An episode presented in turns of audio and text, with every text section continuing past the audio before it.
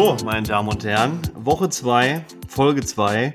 Und äh, wir haben uns ja natürlich vor Wochen schon gefragt, was machen wir eigentlich? Wir haben jetzt noch keine richtige, äh, noch keine richtige Werbung gemacht. Was machen wir? Gehen wir, gehen wir wirklich zu Bauhaus? Machen wir Werbung beim Obi oder XXL Lutz? Das war uns alles ein bisschen zu aufwendig. Und äh, da die Regierung hier sowieso zuhört, haben wir gedacht, komm, wir rufen mal den richtigen Leuten an und äh, wir haben uns ja ohnehin auch gefragt, was ist das seit Wochen, was da durch den Stern, durch Anne Will, durch äh, zwei bei Calvas am Ende auch ähm, diskutiert wird. Das hier ist er, Freunde. Das hier ist der Doppelwumms. Ja, das das ist der Doppelwumms, von dem gesprochen wird. Ja, Fabrice K. und Robin B. Ja, die Opposition vom Fliegentisch mit 50 Mark Mikro äh, Relevantes und Absolviertes. Ja, das ist von allerlei Klamauk am Ende des Tages. Ähm, ja, wir haben bei Olaf Scholz angerufen. Wir dachten, äh, drunter machen wir das nicht mehr. Äh, das ist er. Willkommen zum Doppelwumms. Ja, das ist er. Doppelwumms. Wahnsinn, Wahnsinn. Also es ist, was du hier lyrisch abreißt, Robin. Ich habe mit, ich hab mit vielen gerechnet. Also Robin hat bewusst sich dafür entschieden, heute das Intro zu machen. Und wenn dann Robin B. das ankündigt, bin ich ruhig. Ja, da habe ich auch nichts mehr zu melden über und da verbringe ich eigentlich ja den Start des Tages damit zu grübeln. Okay, was was wird heute kommen? Was was erwartet mich im Intro? Wofür müssen wir uns morgen entschuldigen? Das ist, das ist so brutal. Das ist so brutal, wenn du ab und zu das Intro übernimmst. Wirklich, also ja, alle Zuschauerinnen und Zuschauer da draußen, wir wissen nie, was kommt. Ja, wir wissen nicht, was kommt. Das macht es so schön. Ja, Robin. Ich bin einfach, ich bin einfach auch voller Freude, dass es hier, dass das hier ich, in eine Regelmäßigkeit abdriftet. Ja, es ist jetzt die zweite Woche und es gab, wir haben erst 18 Mal das Datum verschoben, wann wir aufnehmen. Das ist für uns, muss man sagen, ja, für Wettverhältnisse ist das viel, aber ähm, das ist in Ordnung soweit. Und äh, wie gesagt, es ist ganz wichtig zu verstehen. Nur wenn wir sagen, der Spieltag gilt als absolviert, ja, dann können wir auch drüber reden. Dann ist das erlaubt, weil vorher, wenn Fabrice K. sagt, nee, Moment, das Ergebnis gefällt mir so nicht, ja, dann wird halt nochmal gespielt, dann ist das so. Aber wir winken diese Woche durch, das war in Ordnung soweit. Und ja. äh, es ist natürlich eine Menge passiert drumherum. Ich weiß gar nicht, wo wir anfangen sollen. Ähm ja, Robin, ich, ich würde mal sagen, bevor wir über Fußball reden, weil ich glaube, unser Alltag in Kombination mit der Fußball-Bundesliga, also ich glaube, da, da ist schon so eine gewisse Relation zu erkennen. Und ich meine, wir, wir nehmen viel auf den Tag über und ja, freuen uns dann, wenn wir samstags oder beziehungsweise freitags ab 20, 30 dann Fußball gucken können. Aber man verarbeitet ja auch ein Stück weit auch die Dinge aus dem Alltag dann in den Spielen. Und Robin, ich hatte es dir ja, ich finde, ja, da haben alle äh, Zuhörer ein recht Anrecht drauf, das ähm, mitzubekommen. Ich hatte wieder eine stressige Uniwoche und oh Gott. Robin war Robin war mit, also Robin war mit von der Partie. Also Robin, wie hast ja, du? Ich habe gearbeitet. Man muss dazu sagen, Fabrice weiß eigentlich, wie ich arbeite, wann ich arbeite und teilweise sogar auch warum. Ähm, und beschreib äh, es einfach mal, genau. Genau, würde mich im Wesentlichen eigentlich deshalb nicht anrufen, aber es, es gab einen ominösen Anruf und grundsätzlich hat er entweder gerade Christian Burns getroffen äh, oder oder es, es ist irgendwo irgendwo brennt's. Ja, ja, irgendwo brennt's. So war's. Also ähm, ja, ich hatte eine Uni-Veranstaltung und war schon so ein bisschen spät dran und ja, bin dann quasi mit der Feuerwehr aufs Unigelände gegangen und dann sagte mir ein, ja, ein Kommilitone, ähm, fang an, irgendwie darüber zu sprechen, dass er im Karnevalsverein ist. Ähm, meine Frage war aber, okay, was geht dir vor? Brennt das Gebäude wirklich? Und er meinte, ja, er hätte gerade zwei Feuer Feuerwehrmänner mit einer Axt reinrennen sehen ich weiß nicht, also ich, es war noch früh am Morgen, wobei, nee, es war 12 Uhr mittags. Ich habe ein bisschen verschlafen, ja. Ich muss, ich kam auf die glorreiche Idee, mir alle Uni-Veranstaltungen um, ich glaube, 7.45 Uhr zu legen. Glückwunsch. Glückwunsch, außer den Freitag, da geht es dann erst um 12 los. Das heißt, ich hatte ein bisschen Schlaf, den ich nachholen musste. Heißt, ich habe, glaube ich, bis 11 Uhr geschlafen, bin dann direkt zur Uni völlig verklatscht und dann sagt mir, ja, ein Kommilitone, dass da zwei Feuerwehrmänner mit einer Axt reingegangen sind. Vielleicht hat er auch ein anderes Wort benutzt, aber ich möchte einfach an diesem Wort Axt festhalten. Und Robin, wenn, also wenn ich dir diese Info mit auf den Weg gebe, Uni brennt, zwei Feuerwehrmänner oder mehrere Feuerwehrmänner mit einer Axt rein, warum, weshalb, sei ja dahingestellt, aber das verheißt ja eigentlich nichts Gutes, oder? Nee, ich bin tatsächlich auch rechts rangefahren. Das hatte natürlich auch arbeitsrechtliche Gründe. Äh, aber grundsätzlich muss ich das im Kopf auch erstmal sortieren. Ich weiß nicht, ist das, äh, gehört das in Köln irgendwie einfach dazu? Ist das, äh, man möchte Montagmorgens in die Woche starten, ja, vielleicht ist man, hat da die eine oder andere Sektscholle zu viel getrunken, das kann ja alles sein, ja. Aber ähm, mit einer Axt einen Brand zu löschen, ambitioniert, kann man machen, dauert halt eben nur ein bisschen länger. Vielleicht äh, ist das aber auch normal. Ich kann das, ich, das ist sehr schwer, sehr relatable. Das ist, ich, ich habe keine Parallelveranstaltung am Montagmorgen gehabt, außer dass ich mir Affe ins Gesicht geschüttet habe. Und dann rufst du irgendwann gegen halb eins an und sagst, äh, es brennt. Ja, also ja, Wahnsinn. Ja. Ah ja, kleiner, kleiner Spoiler nach einer halben Stunde oder ja, lass eine Viertelstunde gewesen sein, die wir draußen standen, sind wir auch wieder ins Gebäude rein. Dann bist du tatsächlich aber aus dem Kurs geflogen, das möchten wir ja auch gerne. Also du hast, du bist, sitzt da in irgendeinem Französischkurs, sofern ich das hier mal gerade rezitieren darf. Du sitzt ja. in irgendeinem Französischkurs, du kannst fließend Französisch. Das hat spätestens Holger gemerkt in Straßburg, den du da hoch und runter beleidigt hast, bis der auf perfektem Deutsch geantwortet hat, dich oh, aber eine halbe Stunde lang einmal äh, quasi das Alphabet hat durchgehen lassen. Ähm, und äh, du bist der Einzige, der in diesem Französischkurs, äh, in diesem Französischkurs äh, noch Land sieht. Ja? Alles andere ist sprachlich dann doch limitiert. Ähm, heißt absolut dann am Ende des Tages, für dich fällt die Veranstaltung flach. Du wirst, du, bist, ja. du hast nach 20 Minuten also gelb-rot gesehen. Ähm, warum weiß kein Mensch. Also das ist Wortwörtlich, ja. Ich habe witzigerweise, als wir da draußen uns äh, bei dem ja, Brand, der nicht stattgefunden hat, versammelt haben. Übrigens, es soll jetzt hier gar nicht despektierlich gemeint sein, wenn da wirklich was war. Äh, ne? Aber es, ich fand es halt nur wild, dass wir dann, ja, dann zehn Minuten später wieder reingegangen sind. Sei es drum, alle unverletzt geblieben. Das ist die Hauptsache. Ähm, ja, ich habe mir da ähm, vor dem Uni-Gebäude, da standen nämlich beide Französisch-Dozentinnen, die mich eben aus diesen Kursen verbannt haben. Äh, die haben es ja da auch nochmal bestätigt ich war noch nicht berechtigt. Ich habe quasi noch nicht genug Klausuren bestanden, noch nicht genug Credit Points, um an diesem Kurs äh, teilzunehmen. Und das Problem war aber, das System hat mich zugelassen. Also dieser Server, dieser Uni-Server, Clips nennt er sich, hat mich zugelassen. Eigentlich ist es immer so, wenn Clips dich zulässt, dann bist du drin. Ja, weil das System lügt eigentlich nicht. Ähm, aber ja, die Dozentinnen haben da irgendeine eigene Regel aufgestellt, dass äh, man bestimmte Module eben braucht, um ja, an dem Kurs teilzunehmen. Und dann wurde ich rausgeschmissen. Wortwörtlich. Ja, so war's. Robin, ja. Und dann, ja. Wenn du so in die Woche ja, startest, ist natürlich, ja. Der Freitag, ja, und Robin, der Freitag war noch nicht vorbei. Also das der Brand am Freitag und dann ging's Freitagabend äh, in die Karaoke-Bar. Und bevor wir in der Karaoke-Bar gelandet sind, waren wir in einem Lokal, das nennt sich Jodelade. Da haben wir ein bisschen vorgetrunken. Und da lief dann tatsächlich auch äh, Hoffenheim gegen Schalke. Und da habe ich doch jetzt eigentlich, Schalke gegen Hoffenheim, da habe ich doch eigentlich eine ganz gute Überleitung jetzt geschafft. Also ich hatte schon ein paar Kölsch-Intus, äh, habe zweimal auf den Bildschirm geguckt und sehe irgendwie, ja, 35 Elfmeter vor Hoffenheim und Robert Skof der Tore erzielt und ich mich dann schon, ich mir schon irgendwie die Frage stelle, ob das nicht irgendeine Wiederholung von vor, weiß ich nicht, vier Jahren ist oder ob das da wirklich real passiert. Also das ist nicht, also das verträgt es nicht so gut, alkoholisiert sein und ein Spiel von Schalke gucken, wollte ich damit nur. Ja, aber so funktioniert das gar nicht ohne, aber äh, Robert Sko hat man, glaube ich, gekauft, weil der da irgendwo, weiß ich nicht, in Lettland die, die Lichter ausgeschossen hat. Oder frag mich, weiß Gott, äh, wo dieser Mann funktioniert hat. Aber man hat ihn dann, glaube ich, nach Hoffenheim geholt und es hieß, der Mann hat tatsächlich was im Fuß, hat da Linksverteidiger gespielt. Also muss mir irgendwie auch nochmal einer erklären. Also und nur drei Jahre später fängt er an, Spiele zu entscheiden. Da hat sich da wirklich jeder Cent gelohnt. Das war doch top. Toll. Ja, ist unfassbar. Schön. Also was, was Schalke da äh, sich da zusammenspielt. Also das Problem ist ja, ich denke, gut, wir haben es in der letzten Folge, wurde ich da vielleicht auch ein bisschen zu deutlich. Ich habe die ganze Zeit gesagt, okay, Kramer wird bleiben, weil Schalke kein Geld hat.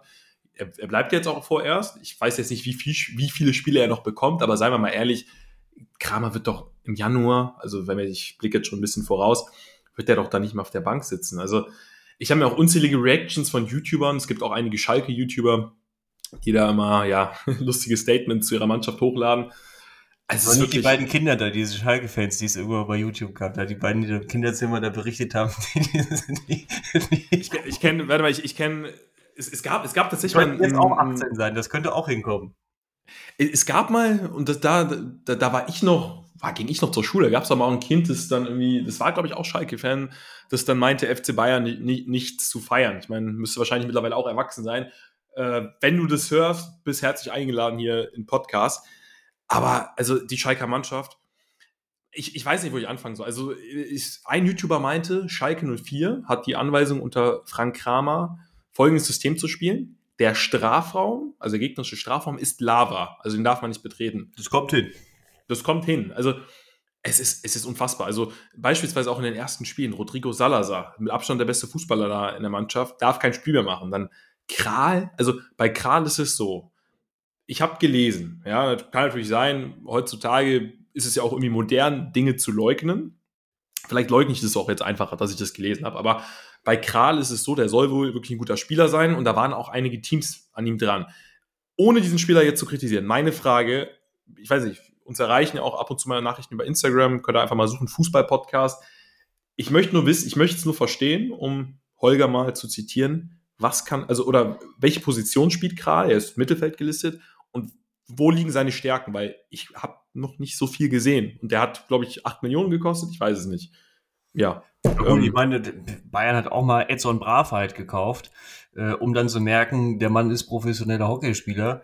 Ähm, kann ja mal vorkommen, Schalke sollte bei 8 Millionen Beträgen, wenn man das relativiert, was der Kader ansonsten kostet und wie viel Geld man zur Verfügung hat, sind 8 Millionen schon auch interessant und auch äh, eventuell ein Betrag, der dann ja nicht mehr ganz so lustig ist. Und ich stelle mir die Frage, ich habe jetzt gerade auch parallel gelesen, Kramer bekommt jetzt zwei Endspiele das war offensichtlich. Ähm, Ach, die klassischen Endspiele, Robin. Die ja, genau, die, Endspiele. Jetzt, jetzt, kommen schon die Endspiele äh, und äh, dann habe ich auch einige Kommentare drunter gelesen bei Wer kennt wen. Und da hieß es dann auf einmal, ähm, ja, dass es einfach jetzt zwei Spiele Puffer sind und noch halbwegs vernünftig zu gucken, wen kann man denn erreichen. Und äh, die Frage ist doch, das ist total Zeitverschwendung. Erstens mal, Tedesco hat nichts zu tun. Zweitens mal zahlt man, glaube ich, immer noch die Abfindung von der Vertragsverlängerung ab.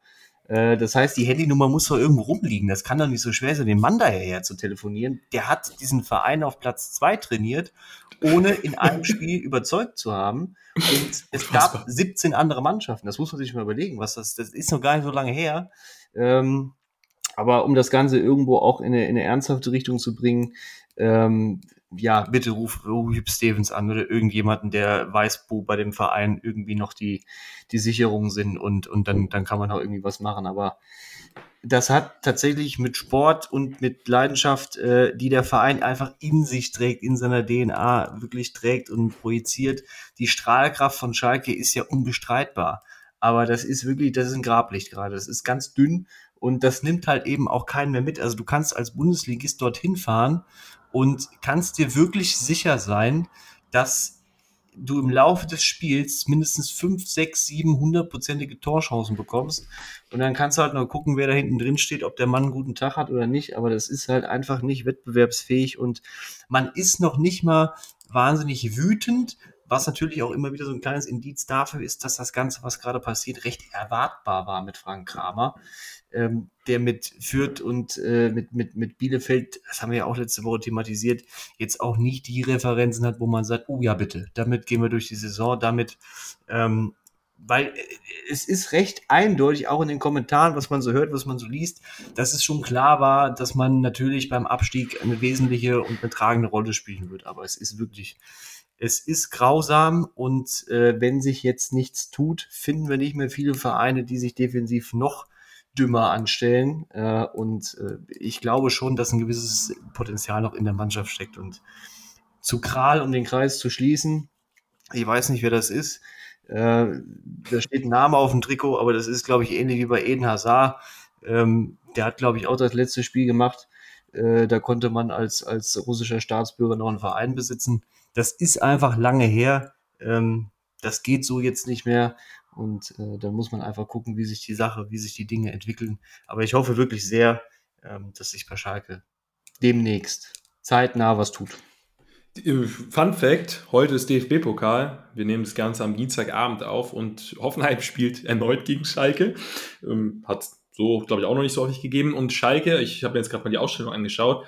Also Kramer, ich weiß nicht, ob er jetzt gerade live unserem Podcast zuhört, aber der hat erstaunlich offensiv aufgestellt. Also es sind jetzt auf einmal zwei Stürmer mit Tirode und Larsson, dann Moulet, Mohr, eine re relativ offensive Doppelsechs mit Latzer und Flick und dann Kral spielt Innenverteidigung. Das ist natürlich auch ähm, höchst amüsant. So kannst du die ich mal, ja vernünftig, da kannst du, kannst du mit dem Geld aus so Lehman Brothers gehen. Da ja. gehst du eher noch mal Mark. Also das, Gut, jetzt ja. auf, der, auf der Bank sehe ich Spieler, sehe ich einen Joey Müller und einen äh, Julius Schell. Das sind so, also ich weiß nicht, ob es, ja, gut, Joy, Joy Kelly äh, im Herzen, keine Ahnung. Aber im, im, im DFB-Pokal kann man bei Endspielen auch mal was ausprobieren. ja, das, das, ich wollte gerade sagen. Nein, äh, du hast völlig recht, Robin, um das Ganze ernsthaft abzurunden. Also, ja, um, um, um es wirklich ernsthaft abzurunden. Es fällt einem äh, bei Schalke fällt es wirklich wahnsinnig. ich, ich, du siehst, ich muss lachen. Ich, ich will es ernsthaft abrunden. Aber ganz im Ernst, weil, wie gesagt, nochmal, die, diese Strahlkraft, die der Verein hat und ähm, auch die, die, die, die, die Fans, die diesen Verein, auch mit diesem Verein die zweite Liga gegangen sind und äh, jetzt tatsächlich auch in der ersten Liga äh, den Verein unterstützen, wie sie nur können. Das sind ja nur wirklich auch echt keine schönen Jahre gewesen. Ähm, aber quasi die Fehler, die man in dem Jahr gemacht hat, wo man sich dann verabschiedet hat, ähm, nochmal zu machen. Ähm, also dann sind irgendwann keine 8 Millionen mehr über für Kral und das ist dann irgendwann Geld, was man vielleicht woanders gebraucht hätte. Ähm, und äh, das ist natürlich, das sind so, das sind so Fehler. Rufen Schröder weiß ich jetzt auch nicht, ähm, ob er sich so bewusst ist, was er da gerade macht. Ich weiß auch nicht, wie es so sponsorentechnisch dann in den nächsten Jahren aussieht, aber ich habe in die Doku mal reingeguckt, Robin. Da war es dann tatsächlich auch mal so, dass ja der, der Scanner im Zentrum vom FC Schalke 04, also man wollte irgendeinen Transfer tätigen, das lief als Werbespot bei RTL. Die wollten irgendeinen Transfer tätigen, haben da so einen kleinen Ausschnitt aus der Doku, aus der Schalke-Doku gezeigt. Und dann war es dann wirklich so, dass der Scanner äh, ausfiel und dann der Transfer nicht getätigt nee, ich wollte. Ich wollte dann auch nicht mehr. Sag ich dir ganz ehrlich, ich wollte dann auch nicht mehr. Wenn man bei mir das Fax zu spät rüberschickt, dann will ich nicht mehr. Das ist das geht dann gegen mich, das ist dann persönlich. Und dann habe ich auch gesagt, nee, das mache ich jetzt nicht mehr. Hm. Ja, ist unfassbar. Nein, das komm, ist, ist, ist, vielleicht. Melden den Laden ab, oder? Ich sag, Schalke wird dieses Jahr tatsächlich äh, nochmal absteigen und dann werden, wir, werden sie, glaube ich, auch ein paar, paar Runden drehen müssen, damit sich tatsächlich ein bisschen was ändert. Weil wir haben es ja letzte Woche im Detail besprochen, ne? Jugendarbeit, sensationell, über ein Jahrzehnt hinweg mit die beste Jugendarbeit. Ja, und was du dann, dann teilweise von den Profis angeboten bekommst, wenn du damit spielst und nicht aufpasst, das fliegt dir irgendwann um die Ohren. Es ist dir schon mal um die Ohren geflogen und daraus gelernt hat man nichts. Ähm, der einzige, der meines Erachtens jetzt noch helfen könnte, ja, ähm, das wäre Lars Windhorst. Ja, wenn wir da bitte. Ja, ich dachte, jetzt kommt Pep Guardiola, aber gut. Nein, ja. das ging ja hier über Fußballexperten. Lars Windhorst ist natürlich bekanntlichermaßen jemand, der den Fußball liebt, versteht und ehrt. Und der könnte mit Sicherheit jetzt ein bisschen eingreifen, aber äh, ich glaube, der ruft auch nicht mehr zurück. Der hat zu tun. Man muss ja auch erstmal zusehen. Der, der, ja, nee, das da, also, also Windhorst, den, den sehe ich auch jetzt, irgendwie als... der 16-Jährige da irgendwie auf diesen Trading-Seiten unterwegs ist, der kriegst du die Aktie auch nicht mehr weg. Das heißt, da gibt es keine blinden Flecken mehr. Ich, ich hätte gesagt, ich sehe Windhorst äh, als Praktikanten beim, beim Tönnies da irgendwie bei ja, einer, einer Fleischerei. Das ist auch sehr schön. Da treffen da, da, da sehe ich Windhorst. Das sind äh, Menschen, die da waren wir, wir, sind, wir sind ein seriöser Podcast, deshalb äh, zu den Hoffenheimern, die stehen aktuell auf Platz 4 mit 17 Punkten, das spielen eigentlich eine ganz gute Saison, aber ich werde aus den Hoffenheimer nicht schlau. Also die haben ja wirklich alles schon angeboten, viel Rotze dabei, aber auch ein paar ganz gute Spiele. Ich habe mir jetzt gerade so ein Zitat ausgedacht. Zu gut fürs Mittelfeld, aber zu, zu schlecht für oben. Wirst du, wirst du, wirst du da mitgehen? Weil irgendwie, ich, ich kann mit Hoffenheim auch irgendwie nichts anfangen. Also, das, ja, die bringen auch keine Konstanz an den Tag, aber sind fürs Mittelfeld auch scheinbar zu gut, aber haben für mich auch nicht die Substanz da oben jetzt wirklich langfristig mitzuspielen. Wie siehst du das? Äh, ich würde kontern. Ich habe tatsächlich im Zusammenhang mit Hoffenheim gelesen, konstruktiver Destruktivismus. Vielleicht kann man das damit irgendwie, vielleicht kann man es damit ausbalancieren. Ich weiß es nicht. Also ich, ich glaube, für Hoffenheim ist wirklich noch ein bisschen was zu gehen in dieser Saison, aber sie sind schon auch einfach gefährlich. Ich bin ein Riesenfan ähm, von Rütter. Der macht das sehr, sehr gut. Äh, ja. War ja auch zum Ende der letzten Saison äh, schon sehr, sehr stark und äh, ist tatsächlich immer stärker geworden mit äh, kommenden Gegnern. Und äh, ja, also Hoffenheim zeigt auf jeden Fall auch, dass sie sich schon entwickeln können, das Potenzial da ist. Ähm, meines Erachtens haben sie auf der Stürmerposition ähm, ja noch so ein bisschen Probleme. Ich würde schon gern wieder so einen richtigen, richtigen Stoßstürmer dort sehen. Ich glaube, das tut ihnen gut. Dabur ist ja schon auch eher noch so ein bisschen hängend oder auch Zehner teilweise. Ich glaube, das würde ihnen gut tun. Aber sie finden schon sehr kreative Lösungen und sind in diesen Lösungen auch stabiler geworden. Das war letztes Jahr dann, wie du schon gerade gesagt hast, am Anfang teilweise auch ein bisschen schwer anzusehen und recht viel Zufall. Aber ähm, nee, ich habe tatsächlich, was, was Hoffenheim betrifft, ein ganz gutes Gefühl für diese Saison, ähm, weil sie das bis jetzt auch solide machen. Ja, und sie haben ja auch gewisse Erfahrungswerte mittlerweile und ähm, da bin ich sehr gespannt, was, was bei Hoffenheim passiert. Ich habe tatsächlich auch am Wochenende äh, bei dem 5 zu 1 von der Eintracht, ich glaube, die haben uns auch zugehört. Ich weiß nicht, vielleicht haben sie, haben sie wirklich. Ja, und Stichwort Eintracht, Robin. Irgendeiner diesen Podcast da abgespielt, weil es natürlich überall in den Medien waren, wir sind wieder am Strom, ist natürlich klar. Ähm, aber offensichtlich hat man uns zugehört und hat Leverkusen da ein 5 zu 1 eingeschenkt ähm, was spielerisch wirklich sensationell war. Also und Robin, ich gehe wirklich so weit. Spielerisch, spielerisch. Ja, wirklich spielerisch. Das war wirklich ein sensationelles Spiel. Und, äh, Für mich ja. nach Bayern das, das beste Team in der Bundesliga. Also natürlich, Union müssen wir noch ein bisschen ausklammern. Wir können auch gleich über Union reden. Ähm, ich, ich, bin, ich, ich sag offen und ehrlich, Union, die, sie werden nicht einbrechen, sie werden nicht einbrechen, aber sie werden auch nicht unter den, also Sie werden nicht einbrechen, sie werden auch nicht deutscher Meister. Vermutlich werden sie auch nicht unter den ersten drei landen, aber sie haben vielleicht ganz gute Chancen, Platz 4, Platz 5. Aber die Eintracht, ja, wir müssen mal über die Eintracht reden, weil ich bin ganz ehrlich, da war das Spiel gegen Bochum, was sich niemand erklären kann. Da war das Spiel gegen Hertha, wo sie eigentlich Elfmeter am Ende hätten bekommen müssen, ja, wo sie nur unentschieden gespielt haben. Da war das Spiel gegen Köln, wo sie einen Gegentreffer hinnehmen mussten, der eigentlich keiner war, also der irregulär war das sind schon ein paar Punkte, die der Eintracht da flöten gegangen sind. Und sie zeigen immer mal wieder Spiele. Und das auch, ich will es nicht sagen konstant, aber immer, also schon in einer gewissen Regelmäßigkeit, wie gegen Leipzig oder auch gegen Leverkusen, wo jetzt ein neuer Trainer da ist, wo man noch vom, in Anführungsstrichen, Trainereffekt reden könnte. Das ist auch immer witzig, weil äh, gegen Schalke war es der Trainereffekt und wenn dann aber so ein Spiel gegen, wie gegen Frankfurt zustande kommt, wo einfach eine Mannschaft besser ist, dann sagt Robert Andrich, ja, wer jetzt geglaubt hat, dass alle Probleme beiseite sind, ja gut, was denn Leute, ihr müsst euch entscheiden. Am Ende des Tages für mich die Eintracht nach den Bayern eigentlich für mich mit Abstand das stärkste Team in der Fußball-Bundesliga, vom offensiven Potenzial, vom spielerischen, auch von der Balance, vom Coaching.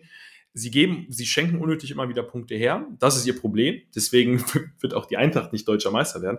Aber für mich individuell ist die Eintracht ist mittlerweile klar vor dem BVB, wirklich klar vor dem BVB. Und Terzic, ja, wir müssen vielleicht, wir stellen nicht mehr die Mentalitätsfrage unter Edin Terzic, aber wir müssen andere Fragen stellen, weil offensiv, was der BVB beispielsweise zeigt, du merkst, ich switch gerade ein bisschen rum, aber das muss ich, ähm, weil ich die Eintracht sehr spannend finde.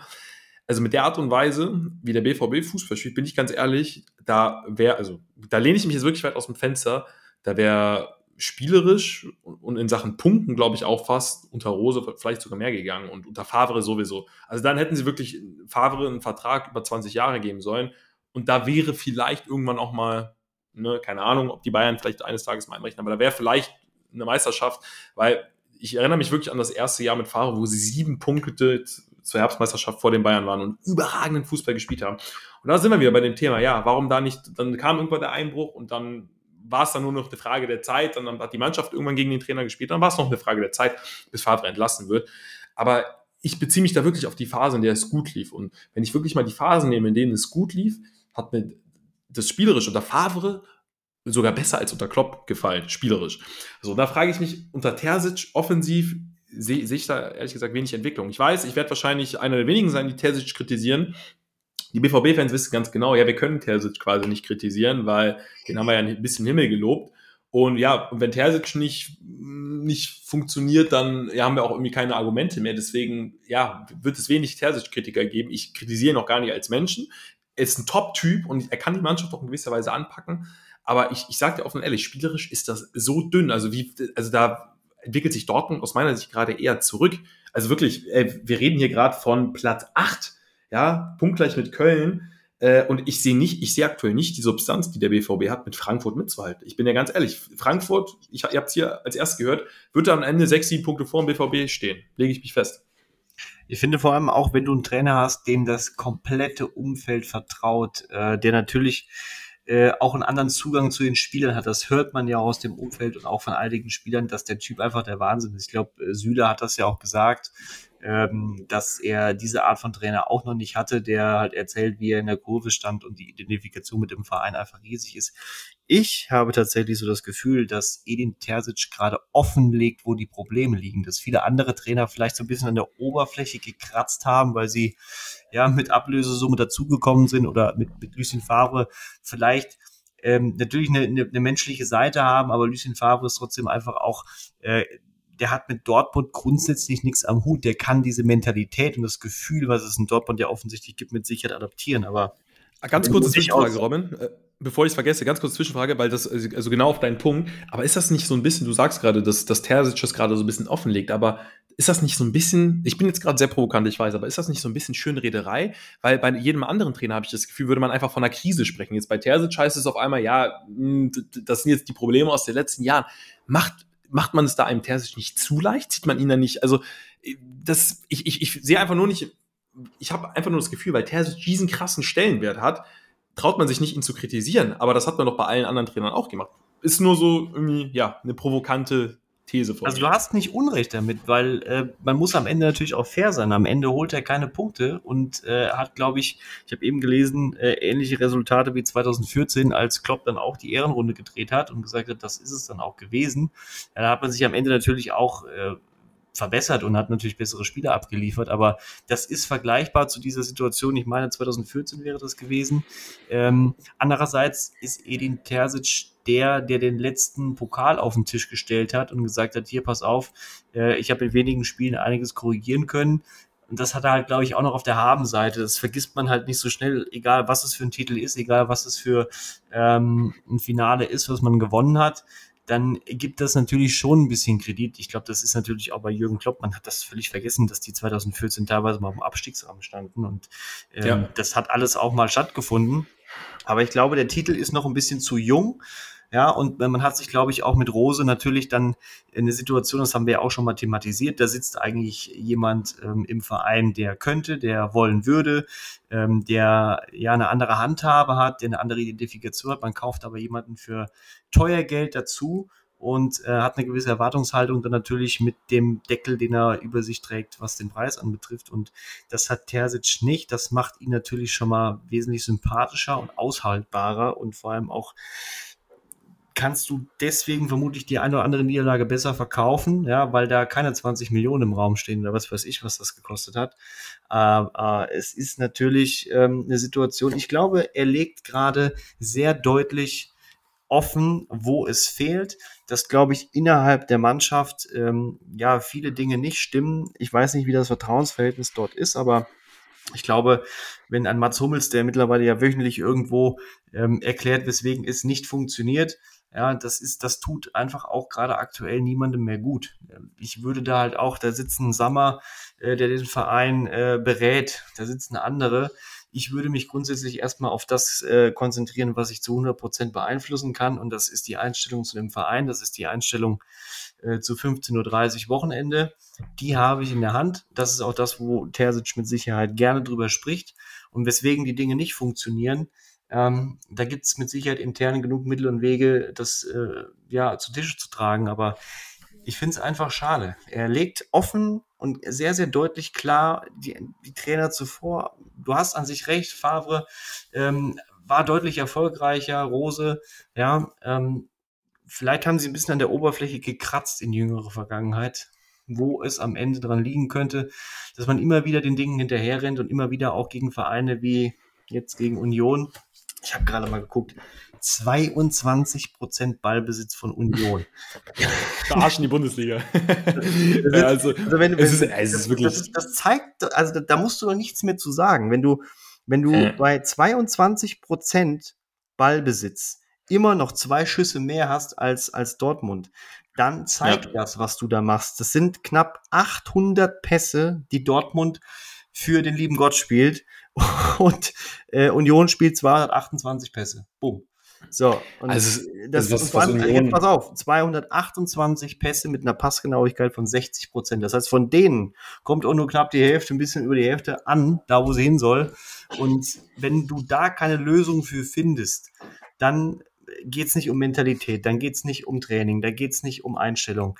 Das ist Fußball einmal eins. Da musst du nicht, da musst du einfach verstehen, dass gerade offensichtlich der Tabellenführer mit 22 Prozent Ballbesitz mehr anrichten kann als du mit 80.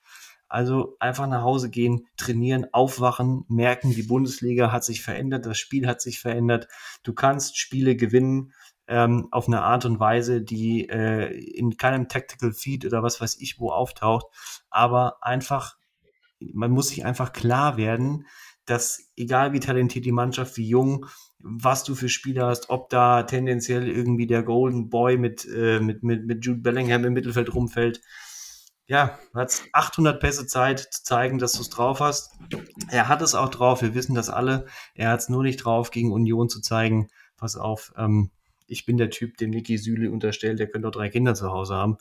Ähm, für mich ist die Geschichte unrund. Für mich braucht es, glaube ich, diese Saison jetzt, um zu verstehen, was sind die Faktoren, wie kann ich was funktionieren lassen. Ich traue Terzic zu, dass er diese Saison bekommt, dass man sagt, okay, pass auf, bitte entwickel da irgendwas, zieh aus dieser Mannschaft, aus den Spielern irgendwas raus, was wir in der nächsten Saison vielleicht für ein gewisses Ziel formulieren können.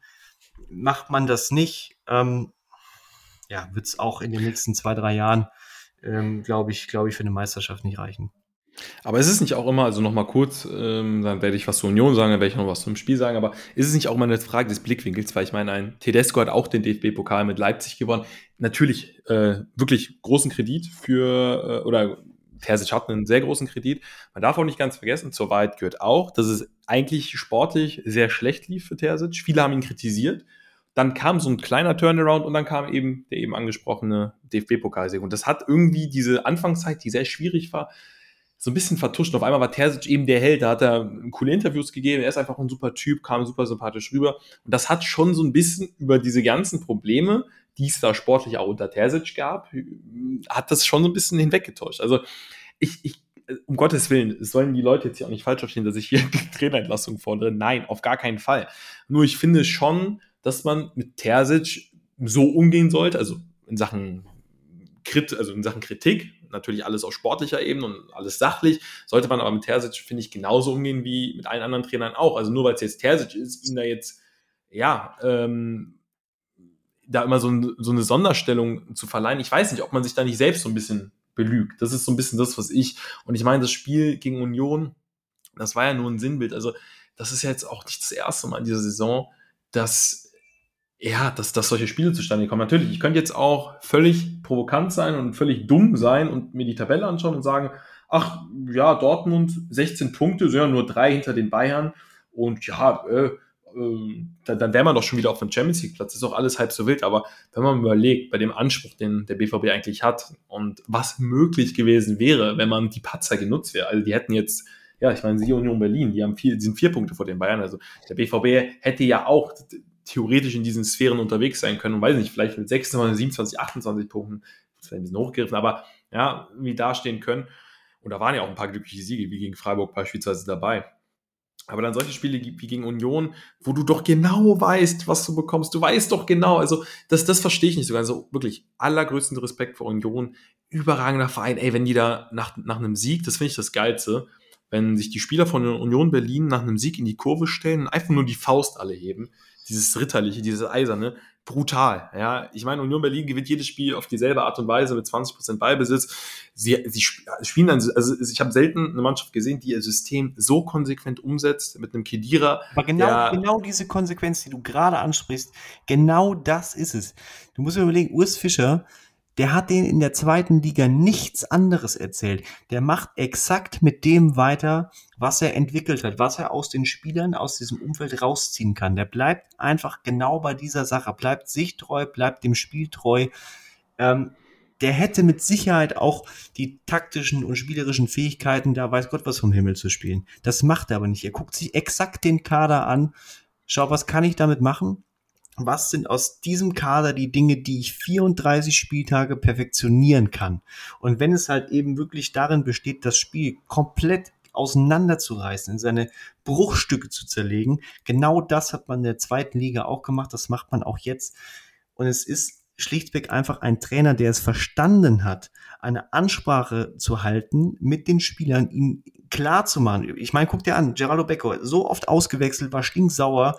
Das zeigt, wie viel Bock dieser Junge hat, 90 Minuten zu zeigen, was er kann, wie viel er machen kann, wie viel Möglichkeiten es gibt, auf seiner Position trotzdem Nadelstich zu setzen, wie geil er auf diese Geschichte ist. Und das finde ich so wahnsinnig bei Union zu sehen, wie fokussiert dieser Verein für sich selbst arbeitet, egal wer kommt, egal wer kam, egal wer international gekommen ist. Gegner völlig irrelevant. Man guckt komplett auf sich, vertraut auf seine Fähigkeiten.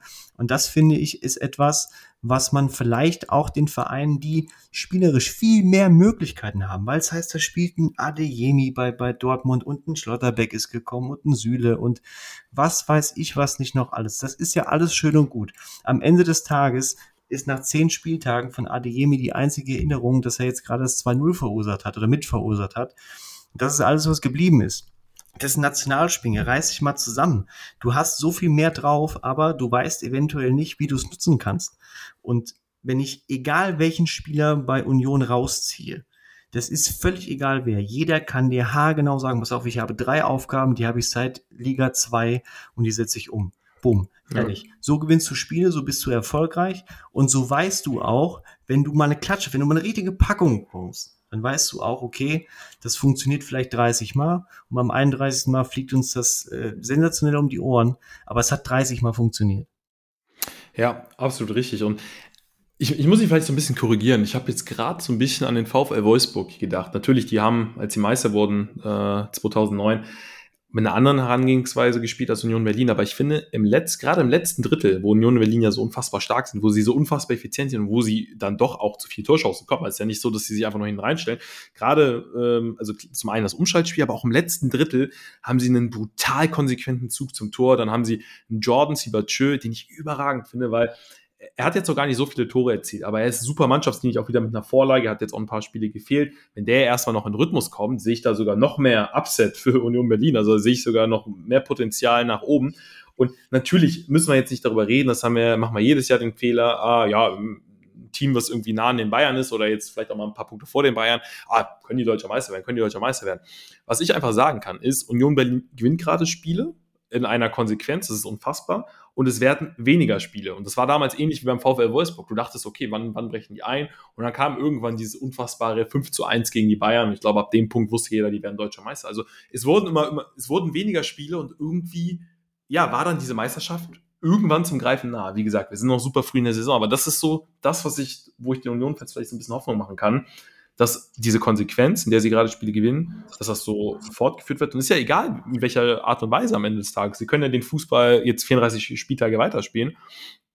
Aufs internationale Geschäft müssen wir natürlich auch noch ein bisschen gucken, aber es ist momentan noch wirklich egal, wer auf dem Feld steht. Ob es ein Trimmel ist, ob es ein Riasson ist, ob es es wird rotiert, ob es ein Torsby ist im Mittelfeld, ob ein Schäfer spielt, ist es wirklich egal. Ja, das, da macht jeder Spieler seinen Job. Haraguchi war jetzt häufiger mal außen vor. Also auch auf Verletzungen kann Union reagieren.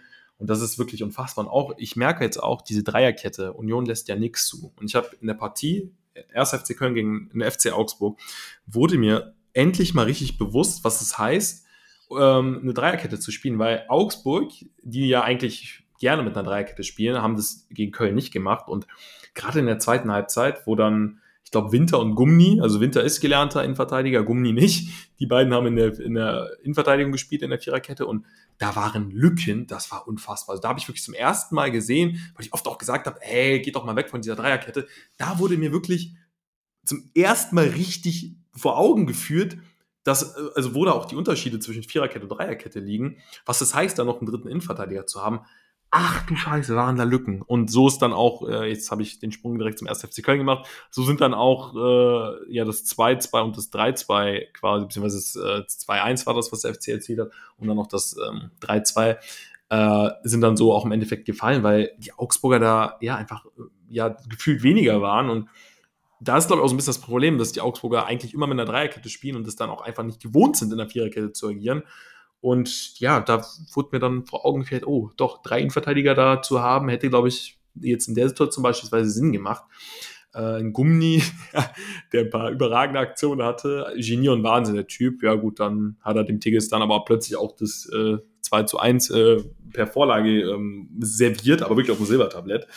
Ähm, nee, aber da denke ich mir immer bei Union, ich habe Union ja auch in Köln bereits gesehen, dieser Dreierkette, ob es ein Baumgartel, der glücklicherweise wieder zurück ist, ähm, ist, ob es ein Döki ist, der auch überragender Innenverteidiger ist, noch gar nicht so viele Spiele gemacht hat, Leite, Knoche, Jacke, es ist kackegal, wer da in dieser Dreierkette spielt, die sind so kompakt, die lassen so wenig zu und sie können ja sogar Rückstand oder selbst wenn der Gegner mal einen Ausgleich erzielt, können sie auch da irgendwie ihr System weiter fortführen. Also deswegen, also man kann wirklich nur hoffen, ohne da jetzt großartig über Meisterschaft zu treffen, äh, zu sprechen, dass sie ja diese Konstanz, in der sie Punkte sammeln, einfach fortführen. Und dann wird man sehen. Dann werden es immer weniger Spiele und dann sind wir irgendwann sind wir dann im März und merken, oh, Union ist ja immer noch so weit oben und ähm, spielt den Stiefel einfach bis zum Ende. Gut, wenn dann wirklich die Meisterschaft zum Greifen nah wäre, das ist ganz viel Konjunktiv, da muss man auch erstmal gucken, wie die Mannschaft vor allem mit diesem Druck umgeht, weil es ist immer einfach, das in der ersten Saisonhälfte, wo es noch in weiter Ferne ist, abzurufen. Oder wenn wirklich auf einmal dieser Titel zum Greifen nah ist, dann bist du ja auf einmal in einer ganz anderen Position, da bist du ja auch gar kein Underdog mehr. Deswegen, das ist noch extrem viel Konjunktiv. Aber warum nicht? Also ich wäre, ich meine, klar, du bist Bayern-Fan, Robin, aber äh, ich meine, es wäre doch mal geil, so ein, so, so ein richtiger, so ein Zweikampf am Ende zwischen den Bayern und Union. Ne?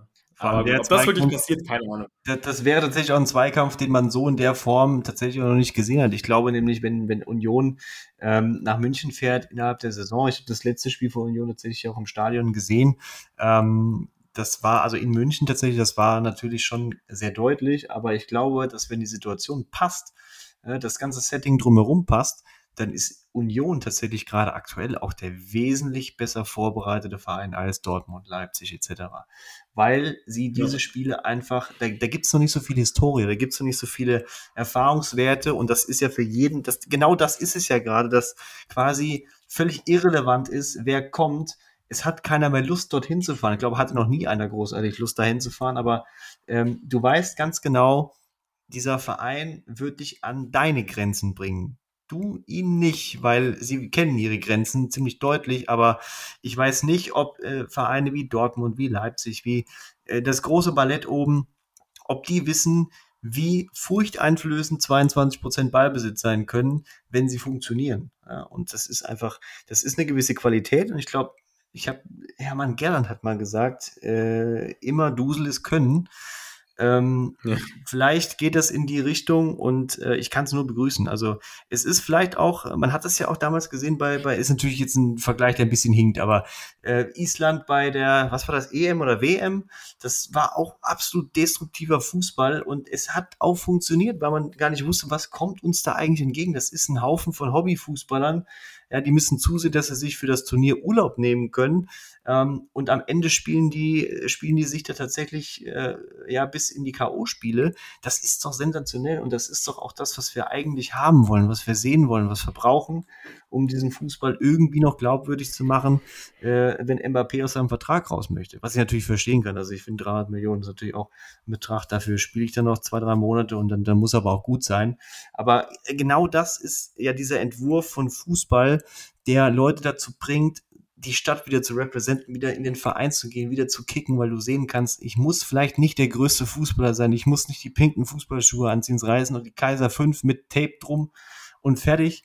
Ähm, und das reicht, um erfolgreich zu sein, um irgendwas zu, zu repräsentieren, an was sich, äh, an was sich Leute hochziehen können. Und ich habe noch einen kleinen Nachtrag, weil es, glaube ich, in Vergessenheit gerät. Wenn du als Verein ähm, ein, ein, ein Timo Baumgartel wieder neben dir siehst, der ähm, ja Unfassbares geleistet hat äh, und wieder im Profisport unterwegs ist, ja, beim aktuellen Tabellenführer, dann reißt du dir als Mitspieler den Arsch auf, weil das, das zeigt dir, dass du, das ist völlig egal, ist, wer du bist, was du bist, warum du was bist, sondern dass wenn du ein Team hast, was dich unterstützt, supportet, du kommst da wieder rein, ich, ich würde mich für den Jungen da kaputt laufen. So, und ja. das ist nicht das erste Mal. Ich weiß nicht, ob die Leute das vergessen haben. Es ist sieben Jahre her. Ich habe eben mal nachgeguckt, weil es mir wie Schuppen von den Augen gefallen ist. Äh, Union hat das schon mal gemacht, und zwar mit Benjamin Köhler. Das ist schon mal passiert. Stimmt. Das ist, ich glaube, glaub, sieben Jahre ist es exakt her. Wir haben das mit Benjamin Köhler, ist natürlich auch eine Eintracht-Legende. Ähm, haben sie das schon mal erlebt? Also irgendwas in diesem Umfeld bei Union scheint eine unfassbare Macht zu haben, was die Spiele anbetrifft, was die Charaktere anbetrifft. Ich meine, wenn Max Kruse dort auch äh, natürlich sitzt er ab und zu mal im KDW ja, und kniffelt da irgendwie, während parallel eigentlich Training gewesen ist. Aber irgendwas. Lass ihn doch, mein Gott. Ja, mein, der Mann muss. Ja, ja bei Tedesco, Tedesco ist ja auch regelmäßig in die Spilo gegangen. Ich meine, das ist ja auch ja, ein offenes das, Geheimnis. Wir, also. wissen, wir wissen alle, was da passiert ist bei Book of Raw. Aber ähm, irgendwas gibt es da bei Union, was ganz viele verschiedene Charaktere funktionieren lässt und schon sehr, sehr lange. Und äh, das finde ich dann am Ende des Tages auch beeindruckend. Und dann steht man auch zurecht da, wo man gerade steht. Und jeder, der irgendwas dagegen hat, stinkt. Muss man jetzt ehrlich sagen. Markus Babbel stinkt auch, über den muss ich da auch noch was sagen. Aber Ja, das ist das ich glaube Das eigentlich. ist, das ist seit, wirklich- also diese, seitdem der sich die Haare abrasiert hat, das war ein Mensch, der ist geboren für Geheimratsecken. Seitdem der sich die Haare abgeschnitten hat und diesen, diesen, diesen, diesen Bart da trägt und auch ständig Schiebermützen, das ist, hat nichts mit Peaky Blinders zu tun. Ich- äh, das, das ist ganz grausam. Also da, da Ich, Pinky nicht Blind, ich dachte, jetzt kommt, ich, ich dachte, jetzt kommt Pinky und der Brain. Also ich, um Gottes Willen. Oh Gott, Ähm, auf. ich, ich krieg Ich auch muss erst, ich muss erst verkraften, äh, dass, dass Fernando Alonso jetzt Leverkusen trainiert. Das tut Ach, mir doch genug Scheiße. weh. Ja, das, nee, ich, ich, hab, ich krieg tatsächlich auf Instagram immer Werbung äh, von, Mark, von Markus Bubble vorgeschlagen. Der hat irgendeine Firma und äh, möchte, sucht da irgendwie Leute und ich krieg die Werbung auch irgendwie seit drei Jahren. Markus, bitte schalt die Kacke aus. Ich will es nicht mehr. Äh, das belästigt mich. Äh, anderes Thema. Also nochmal zur Union kurz. Dabei letztes bist du Wort. ja für Ey, sowas anfällig. Wir wissen ja gerade aus jüngerer Vergangenheit. Ich weiß nicht, ob man das den Leuten erzählen kann, aber Fabrice hat an irgendeinem Gewinnspiel teilgenommen Ja. ein Basketballspiel, ja. Grundsätzlich besitzt du jetzt Land in Kasachstan und äh, also ich, ich weiß auch, du bist ja auch echt ein Wahnsinniger, dass du immer ans Telefon meine, gehst. Ähm, Ich habe meine Handynummer hinterlassen. Also du bist du für, für den Enkeltrick muss man nicht mehr muss man nicht mehr die Friedhofslisten abtelefonieren, sondern es reicht bei Fabrice K. anzurufen. Der Mann Ja, kauft wirklich. alles. Also du, das ist Ich- Wahnsinn. Du kannst Ja, die ich hab Leute auch damals- mal gerne mal mit aufs Brot schmieren, dass jeder weiß, dass du natürlich mehr als Basketballaffin bist. Also äh, äh, bist irgendwo Ich- der Halbbruder von Dennis Rodman, aber äh, auch auch was die Frisuren anbetrifft. Ähm, oh Gott, Und den IQ offensichtlich auch. Äh, Aber Gottes Willen. nee, ich, ich habe auch mal damals beim Teleshopping, habe ich äh, bei Viva irgendwie, äh, ich weiß nicht, Hipster und Live von Shakira irgendwie gekauft. Gut, dass ich dann, dass meine Mutter dann irgendwie äh, für drei Monate irgendwie ein Abo hatte, was, äh, ja, weiß Ja, ist aber ein nicht, guter äh, Song. Was ja sagen. 500, also der Song hat im Endeffekt 500 Euro dann, glaube ich, gekostet, haben das Geld Das irgendwie Geld sie zurückbekommen. heute dringend wieder. Da kannst du gerade nochmal. Ich wollte gerade sagen, Das bräuchte ich sie heute dringend wieder. Also wenn die Nebenkostenrechnung kommt, absolut. Ähm, nee, aber jetzt nochmal kurz zur Union. Also ich, ich glaube, das ist wirklich, also äh, das, ich muss dir da, ich, ich schicke dir nach der Folge auch nochmal ein Bild davon. Vielleicht baue ich das irgendwie ins, Thumbnail des Podcasts ein, muss mal gucken. Aber das ist so geil, wenn die Unionsspieler da alle ihre Faust heben. Das ist dann immer so ein kurzer Moment der Stille.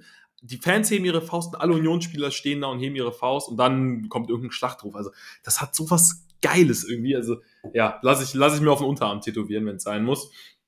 Ähm, Markus Babbel. Also ganz kurz, ich muss jetzt mal, also der Doppelpass. Also ich weiß nicht, da wird, aber da wird so viel Müll ge- geredet. Also auch ein Stefan Effenberg. Ich dachte immer, wie der hat Ahnung von Fußball, was der sich da zusammenkramt. Er hat, weiß ich, da, da ist ja, ich weiß nicht, ob der Bingo, ob der, äh, ich tätige respektlose Aussagen Bingo spielt.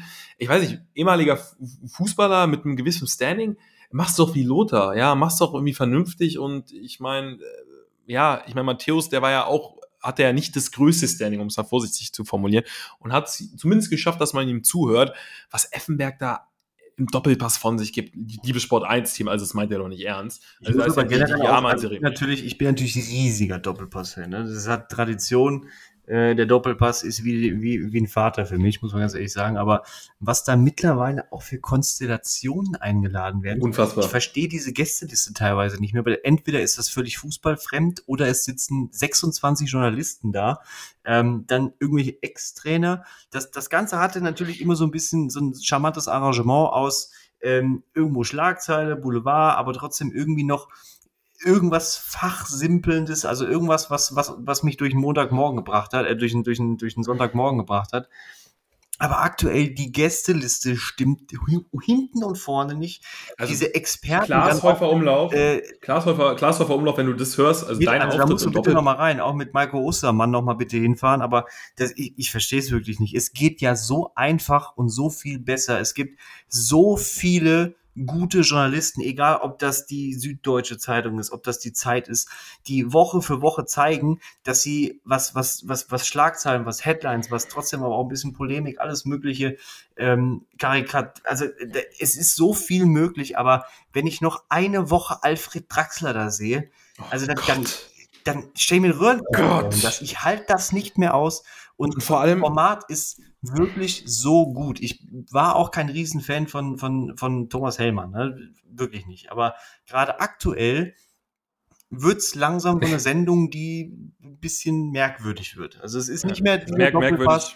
ähm, wo, wo, weiß ich nicht, wo, wo es auch mal um irgendwas ging, sondern da sitzen sechs Journalisten, die sich gegenseitig erzählen, was sie, was sie am Wochenende sowieso schon in sieben verschiedenen Printmedien aufgeschrieben haben. Ja, gut. Ähm, du merkst aber auch inhaltlich, ähm, wenn auf einmal Dortmund doch nicht liefern kann, wenn Schalke doch wieder im Abstieg spielt, wenn Union Berlin überraschend auf Platz zwei steht, gehen ihnen irgendwie auch die reibbaren Themen aus und dann macht die Konstellation auch so, wie sie da ist, sehr Sinn. Es ist ja, wie gesagt, also die Konstellation, ich, ich verstehe auch nicht, das ist jetzt wiederholt passiert, dass, warum auch immer, ich weiß nicht, ob die da irgendein, ob es irgendwelche Verträge gibt, dass man daran verdient, wenn Sven Mislintat rausgeschmissen wird. Die hauen da seit Wochen auf Mislintat rum. Äh, ja, äh, das ist ja eine Unverschämtheit, dass Mislintat da irgendwie, die setzen da wirklich auch Sachen in die Welt. Keine dass Ahnung, mit, dass, dass, Sven Mislintat für, für ein überragender Typ ist. Hast du dir mal angesehen, was der auch letztes Jahr an der Seitenlinie abgerissen hat? Eben. Und das kritisieren ja. sie. Und das, da verstehe ich nicht, dass er sich einmischt. Ey, das macht doch jeder mittlerweile. Jeder, der da auf der Bank sitzt. Jetzt beim FC auch. Äh, letzte Saison Kevin McKenna als, äh, ich weiß gar nicht, der ist Co-Trainer, keine Ahnung, dann Thomas Kessler als irgendwie, was weiß ich. Also jeder Verantwortliche, der da irgendwie mit auf der Bank sitzt, das ist auch schon mal vorgekommen, dass die sich während des Spiels irgendwie einschalten und Sven Mislintat hat nun mal ein bisschen mehr zu sagen. Und wenn der da auf einen Chris Führig einredet äh, und eben in der Situation nicht der Interimstrainer, dann ist das doch egal. Mein Gott, da muss man doch nicht Sven Mislintat für jede Handlung kritisieren. Ey, ohne Sven Mislintat, Markus Babbel, dann übernimm, übernimm du doch den Laden. Ja, bin ich aber mal gespannt, wo du dann Ahamada, Girassi und Co. scoutest. Also bestimmt nicht mit deinen Instagram-Placements. Sorry, muss ich auch so deutlich werden. Äh, und laufe vielleicht auch Gefahr, dass, äh, ja, drei Kollegen in einer schwarzen Limousine morgen bei mir vor der Garage äh, stehen. Aber das ist scheiße, was du machst, Markus, wirklich. Und das finde ich nicht in Ordnung, was, was da auch, das ist jetzt so, spreche ich in dieser Deutlichkeit an, weil es jetzt zum zweiten Mal passiert ist, dass Sven Missing hat, für etwas kritisiert wird. Und ich habe immer das Gefühl, Sport 1 setzt das dann so massiv in die Welt, dass der Mann in völlig falsches Licht gerückt wird. Also man kann ihn doch, man kann doch die sportliche Krise beim VfB nehmen, das irgendwie kritisieren und meinetwegen auch die eine oder andere sportliche Entscheidung von Sven Mislint hat irgendwie kritisieren, aber auch dann konkret benennen, welchen Spieler wird man schnell zum Entschluss kommen, dass die Spieler, die er geholt hat, eigentlich alle taugen, dass es an anderen Faktoren beim VfB liegt. Aber einfach dieses, ach ja, da redet der da auf, nach dem Spiel auf dem vierten Offiziellen ein, was ungefähr jeder Geschäftsführer macht. Ihr habt ja mal einen Reuter vom FC Augsburg gesehen, was der da ja seit Jahren macht. Also warum, um das jetzt mal wirklich äh, abzurunden, Sven Mislintat ist ein geiler Typ, macht da einen super Job, ist auch nicht einfach, ja, und ist wirklich ein standhafter Mann. Also ist wirklich jemand, der da, ähm, ja, der, der auch viel, viel abbekommt, viel abkönnen muss und da wirklich sehr souverän, also ich habe noch nie ein unsouveränes äh, Interview von Mislintat äh, gesehen, der sich da auch immer vor die Kamera stellt, auch e, egal welche Krise ähm, der VfB gehabt hat, ja, sich da, da auch immer die passenden Worte gefunden hat und auch, wie ich finde, zum richtigen Zeitpunkt dann auch leider, ja, es tut mir wirklich leid für Matarazzo, dann Matarazzo entlassen musste, aber auch zu einem perfekten Zeitpunkt. Also er hat wirklich bis zum Schluss gewartet und dann, ja, als es dann wirklich nicht mehr ging, dann hat er durchgegriffen. Aber ja, die Kollegen, die, also die, die Sportfreunde Stiller, die sich da am Doppelpass treffen, kein Disrespect an die Band, brutale Band. Äh, ich musste jetzt irgendein Synonym, Synonym finden. Also den Kindergeburtstag, den die da jedes Wochenende veranstalten, das kann ich mir, und auch du sagst es richtig, ich habe den Doppelpass geliebt, wirklich jedes, jeden verdammten Sonntag mit meinem Vater geguckt. Und das ist wirklich, ihr zieht diese Sendung gerade durch den Dreck. Das ging mit Steffen Freund damals schon los und äh, die Causa Amin Harid, die machen wir jetzt nicht nochmal auf. Und seitdem, ich dachte, okay, das ist so ein Warnschuss, ja, da tut sich jetzt was. Und es ist eigentlich nur noch schlimmer geworden. Ja, also Punkt A, Fabrice K., Wutbürger, aber zu Recht. ja, zu Recht, oder? Ich bin genauso sauer, weil. Ist nicht mehr mein Land, ist nicht mehr mein Land, Robin. Ja, absolut, zu Recht. Äh, War's aber, war es aber auch noch nie. Laut der Kölner Kneipe war es das auch noch nie. Da musst du ehrlich zu dir selbst sein. Das ist natürlich, das ist natürlich klar. Aber nee, du hast, du hast recht, weil es geht so viel einfacher. Also unabhängig davon, äh, es gibt genug Fußball-Podcasts, dann setzt von mir aus einen davon hin. Ja, also ich spreche noch nicht mal von uns. Natürlich wäre das das fairste, die fairste Lösung für Fußball uns da hinzusetzen. Äh, teilweise abwechselnd, teilweise parallel, ja, ist in Ordnung. Ähm, alles unter 50.000 geht bei meinem Anwalt gar nicht durch. Ähm, das nur nebenher. Trotzdem, aber ganz im Ernst, es ist doch möglich, du hast genug Leute, die ein geiles Format haben. Du hast wirklich, also da sitzen da ewig diese Reporter, die dann auch um 9.30 Uhr vom Schalke-Stadion stehen, ja, und dann auf einmal erklären, ja, wir haben jetzt die Informationen bekommen, äh, Frank Kramer ist eben äh, mit der Limousine vorgefahren. Leute, das war früher lustig. Das, das ist das kostet Geld, die werden bezahlt, Robin. Das, das ist mittlerweile ist das Senf. Das ist, das ist ganz dünn. So, setz dann Matarazzo hin eine Woche nach der, nach der Entlassung. Setz äh, einen Jürgen Klinsmann dahin, äh, der was über die Hertha erzählt. Setz äh, was weiß ich wen noch dahin. Ne? Tedesco hat, glaube ich, gerade wirklich einfach nichts zu tun. Ähm, es gibt eine Möglichkeit und Stefan Effenberg, ich, ich mag den sehr. Es ist ein grandioser Fußballer, auch ein absolutes Vorbild gewesen früher. Ähm, der wirklich, ich gehe sehr oft äh, d'accord mit seiner Meinung. Der hat äh, eine, eine sehr klare, der hat er immer gehabt. Ähm, und ich bin oft bei seiner Meinung, aber aus dem Gespräch von Stefan Effenberg, Alfred Draxler und äh, Florian König, kann ich mir morgens wirklich nichts mehr kaufen. Das ist wirklich dünn. Nee. Äh, und ich habe gerade einfach nur, um, um mich selbst zu bestätigen, habe ich gerade mal Sport 1 aufgemacht. Erste Headline, unsympathisch, aber erfolgreich. Äh, ein Bild von Jonas Hector, dem ersten FC Köln. Ähm, unsympathisch, aber erfolgreich. Jonas Hector ist unsympathisch. Also das, das, okay. das, das ist unsympathisch, aber erfolgreich, weil, weil äh, der Trainer, den man am ehesten, wenn man ihn sieht, der bei 6 Grad minus im Feinripp an der Seite steht und sein Team nach vorne peitscht, den Fußball lebt wie kein zweiter, ähm, dem wird dann unterstellt, das war unsympathisch. Die haben sich da über den Platz getreten, ja, da, da qualmt's halt auch mal. Ja, und hinterher habe ich gelesen, Reuter und, und, und, äh, und äh, Trainer geben sich die Hand und gehen zusammen die Kabine, ist die Geschichte durch. Was war, das ist sportlich. Natürlich muss es nicht sein, dass man sich da, was weiß ich, was äh, für eine, ein, einen Gossensalon über die Trainerbank rüberschreit, ja, aber wenn man sich am Ende die Hand gibt, ja, dann ist das die Emotion, von der oft gesprochen wird, dann ist von mir aus in Ordnung, aber wie, wie, ganz kurz, wie, wie in der Grundschule. Also ich, da, da Hört doch auf. Erinnere ich mich. Nee, warte mal, warte, aber wirklich, was die Medien zum Teil machen. voll mit Quatsch und wir tragen. Der hat, der hat halt die Fresse gesagt. Der hat halt die Fresse gesagt. Wirklich so, so und dann so und so nehmen ja. die Medien das noch vor. Der hat halt die Fresse gesagt. Oh, ja, ja, komm, Artikel raus. der hat halt die Fresse gesagt. Wirklich gesagt. Wie, da, macht auch wie, keiner ein Fass auf bei der Streitschlichtung, ja, hat man in der Grundschule noch nicht, aber wirklich so, so die typische hier, es gibt auch bei Disneys große Pause hier, Randall, die Petze. Da, ähm, ja, so, so war, so in etwa, das machen halt die, die Medien. In die Richtung geht's. Äh, Lügenpresse. Oh, oh Gott. Oh, ja. Nein, Nein wir, sind, wir sind auch ein Medium. Wirklich, es ist wirklich, ähm, es geht besser. Ich will nicht sagen, ja. dass es dass in jeder Sendung irgendein Quatsch. Ich meine, es weiß wirklich, wir bewegen uns jetzt mit dem Anruf von Hoeneß und äh, den einen oder anderen Aussagen in jüngerer Vergangenheit oder auch mit äh, einer gewissen Tradition. Das gehört natürlich irgendwo auch zum Doppelpass dazu. Aber ich fände es ganz schön, wenn das Arrangement drumherum langsam mal wieder in Richtung Sonntagmorgen äh, driftet, dass man sich das angucken kann, wenn man sich die Bundesliga übers Wochenende ja äh, angesehen hat, dass das Ganze wieder irgendwie was damit zu tun hat und nicht irgendwie dafür sorgen muss, dass am nächsten Tag bei FUMS und komplett Instagram zugekleistert ist mit irgendwelchen Zitaten aus der Sendung dreht man Hahn ein Stück zurück, war deutlich sympathischer, sorgt, glaube ich, auch dafür, dass sich das die Leute wieder angucken, die richtig Bock darauf haben. Ja. Und nochmal zu Stefan Effenberg, eine klare Meinung zu haben, das finde ich vollkommen in Ordnung. Und ich weiß, dass er mal eine Ahnung von Fußball hat und ich respektiere ihn auch. Aber wirklich, Robin, ich habe mir die letzten Ausgaben angeschaut.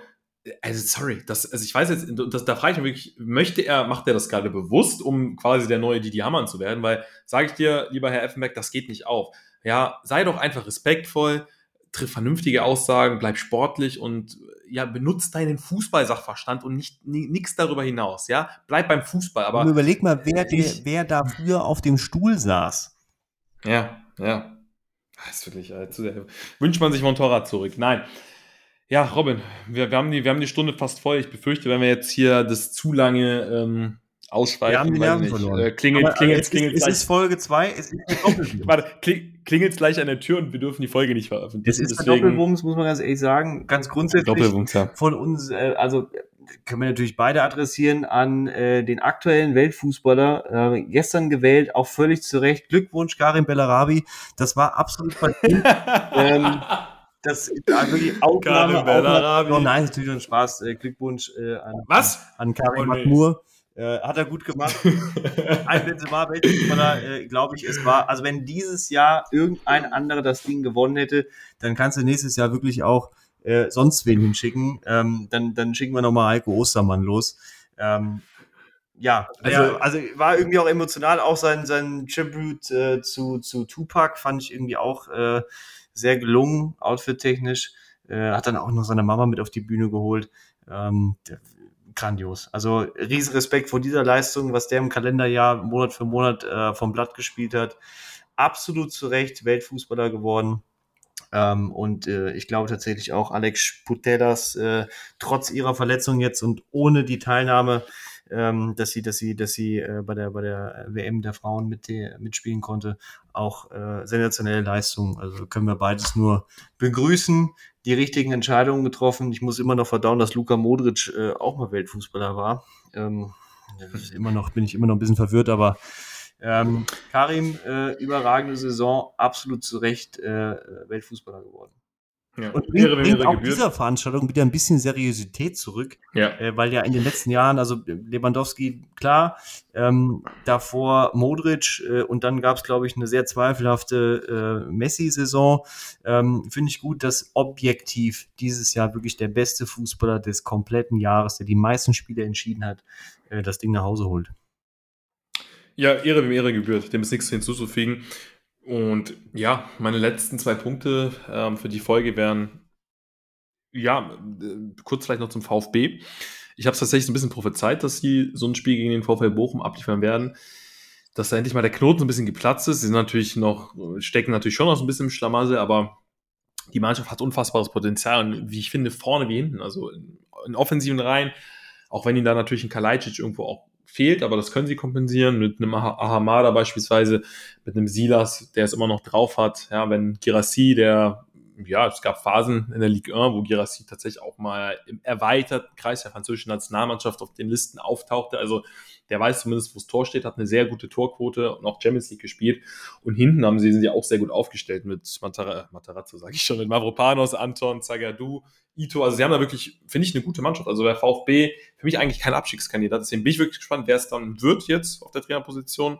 Werden wir dann natürlich auch, sobald es da ja was äh, zu vermelden gibt. Ich habe aber vor dieser Interimslösung bereits, glaube ich, auch in der letzten Folge gesagt, ich würde es äh, am liebsten wirklich auch intern lösen, weil jetzt gut, Alfred Schreuder wird da jetzt genannt.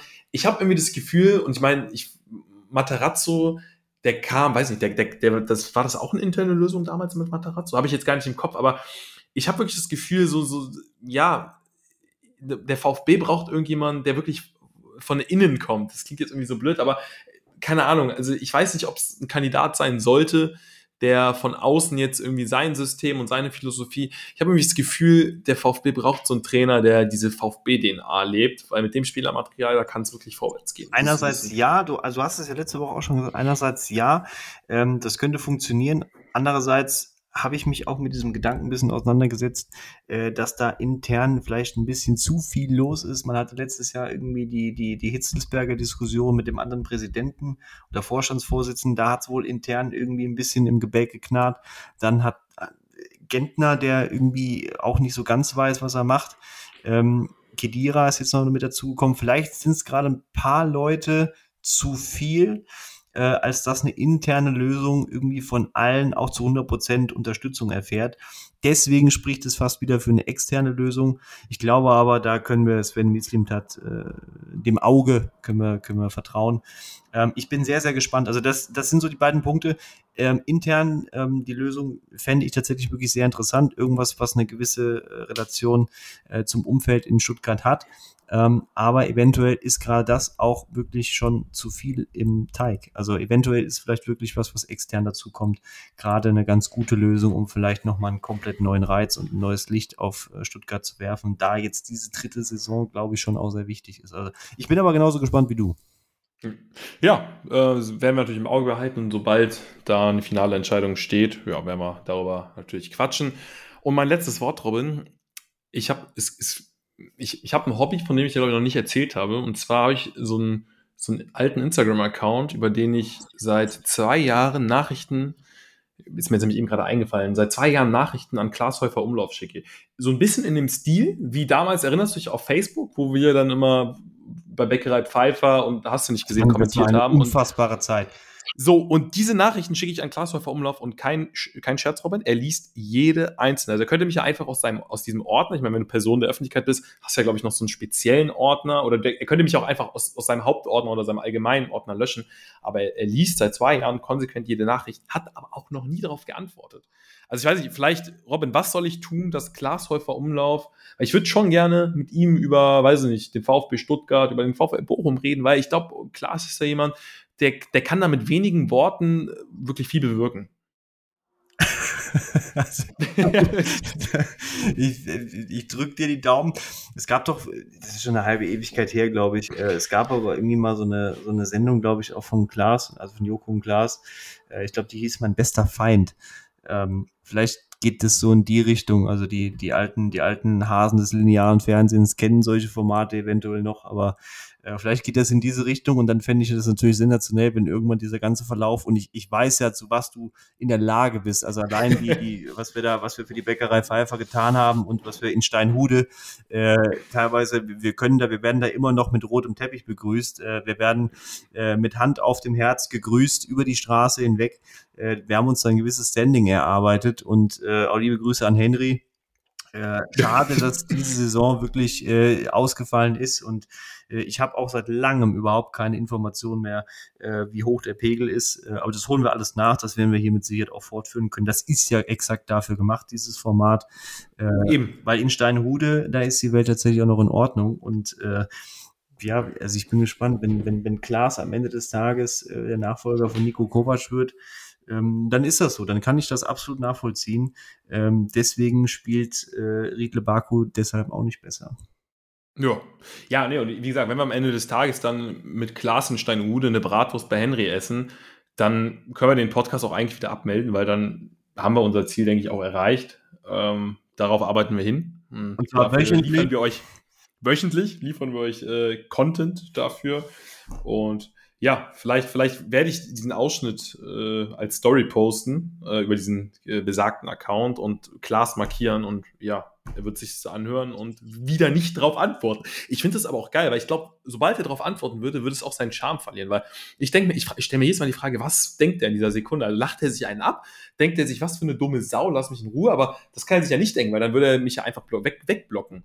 Also wirklich, ich, ich schreibe ihm da Nachrichten, ich habe ihm auch schon mal geschrieben, Klaas, hör, hör auf, äh, mir zu schreiben, obwohl er mir ja gar nicht schreibt, weißt du? Also, also ja, ich habe schon alles versucht und er liest sich alles ich würde, wenn, wenn ich du wäre, würde ich jetzt nicht mehr so viel sagen, weil es so ein bisschen in die, in die Untiefen deiner, deiner Tätigkeit im Internet äh, wir, wir, müssen das jetzt hier beenden, bevor es ja, okay. an der Tür klingelt. Ja, ja, ja. Ja, du hast recht, Robert, wir beenden es. Aber ich bin, ich bin wirklich Aber sehr gespannt und, und wenn, wenn sich da äh, gewisse Entwicklungen äh, äh, abzeichnen, dann werden wir das hier auch brühwarm reingeben und werden das hier äh, gemeinsam durchgehen und am Ende des Tages äh, sitzen wir dann irgendwann im Studio und dann gibt es halt eben wieder das TV Total, was wir alle brauchen. Grüße an Stefan Raab. So, das soll es auch gewesen sein. Ich, äh, ja, kommt gut in die Woche rein. Wir haben ja schon Dienstag, beziehungsweise wahrscheinlich Mittwoch, wenn ihr es hört. Und dann, ja, sehen wir uns, würde ich sagen, nach, nach dem nächsten Spieltag. Glück auf äh, wie man auf Schalke, glaube ich, auch ganz gerne sagt, Robin. Schönen Abend noch, schöne Woche und wir hören uns.